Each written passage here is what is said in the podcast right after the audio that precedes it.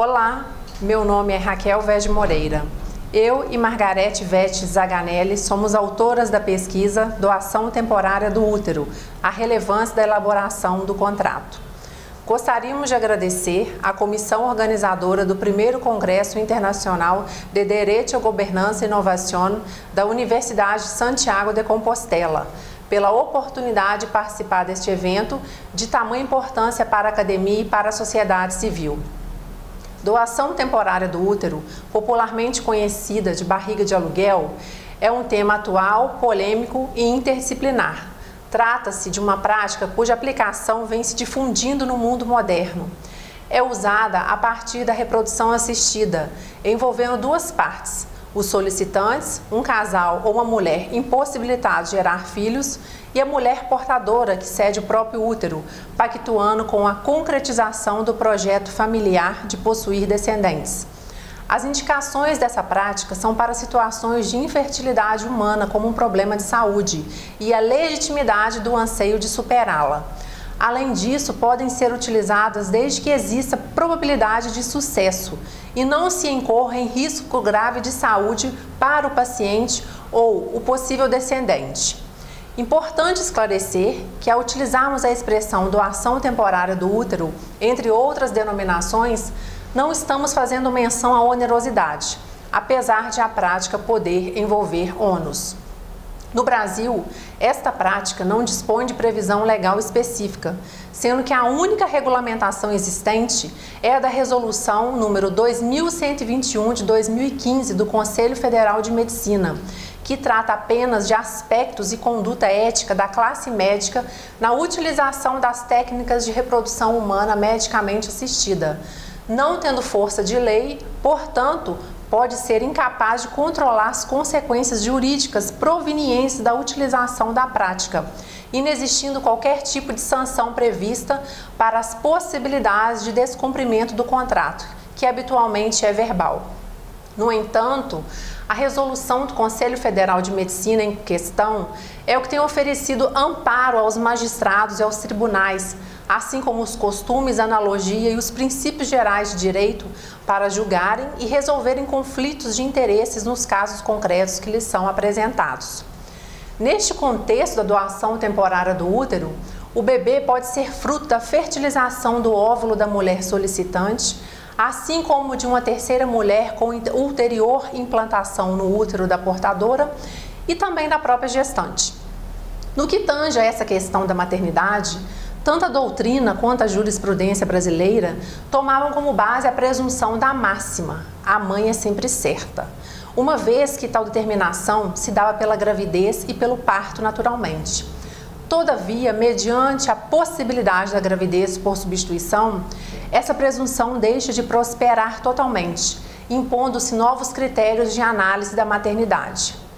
Nesta perspectiva, o fato de não existir legislação específica para disciplinar a prática da doação temporária do útero traz instabilidade e insegurança jurídica para as partes, pois as disposições contidas na resolução são insuficientes para regulamentar os diversos desdobramentos e responsabilidades decorrentes dessa relação contratual, visto que a mesma não tem força de lei. Nesse contexto, se faz imperativo uma lei específica capaz de disciplinar esse assunto. Enquanto isso não ocorre, o ajuste entre as partes mediante contrato, com base na resolução do Conselho Federal de Medicina, torna-se imprescindível, tendo em vista a importância e a seriedade que a prática demanda, além dos efeitos que decorrem dessa relação jurídica. A escolha da prática de doação temporária do útero envolve determinados riscos, como a possibilidade de a gestante manifestar dificuldades no momento do parto, assim como durante a gravidez, não desenvolvendo cuidados referentes à sua saúde, que deve ser apta a resguardar uma saudável gestação além do risco de a titular do útero de substituição não executar o que foi acordado por meio de seu consentimento, não entregando a criança, além da probabilidade de a mesma nascer com problemas e ser motivo de rejeição pelas partes envolvidas, inclusive pela mulher idealizadora, ocasionando sérios conflitos. É incontestável a necessidade de que este ato seja cercado de cautelas, a fim de que não haja insatisfação da legítima perspectiva das partes. Assim, durante a gravidez e principalmente ao seu término, pode-se estabelecer conflitos de interesses entre o casal ou a mulher solicitante e a mulher portadora. Este conflito pode ser negativo ou positivo. Ocorre um conflito positivo quando tanto a idealizadora do projeto parental, que pode ser ascendente do óvulo ou não, quanto ascendente do útero, também denominado de portador ou parturiente, apresentam um desejo de assumir a maternidade da criança. Quanto ao negativo, ocorre quando tanto a idealizadora da maternidade por útero subrogado, a solicitante, quanto a do útero, quem presta o útero, optam simultaneamente por negar a maternidade à criança gerada, idealizada por uma pessoa e gestada por outra.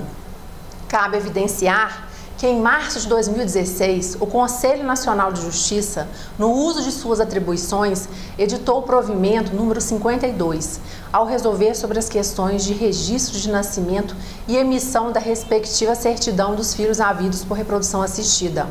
O provimento veda a todos os cartórios de registro civil qualquer negativa de emissão de certidão de nascimento de crianças havidas por reprodução assistida, independente de serem filhos de casais hétero ou de homoafetivos.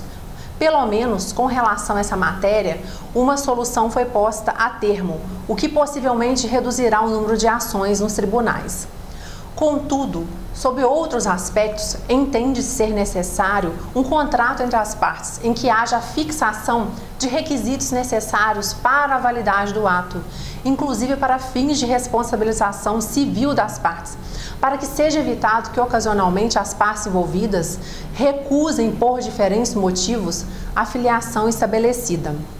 Com relação à matéria em tela, buscou-se no princípio da boa-fé objetiva, como regra de conduta nas codificações modernas, os deveres às partes entre os requisitos necessários para a realização do contrato,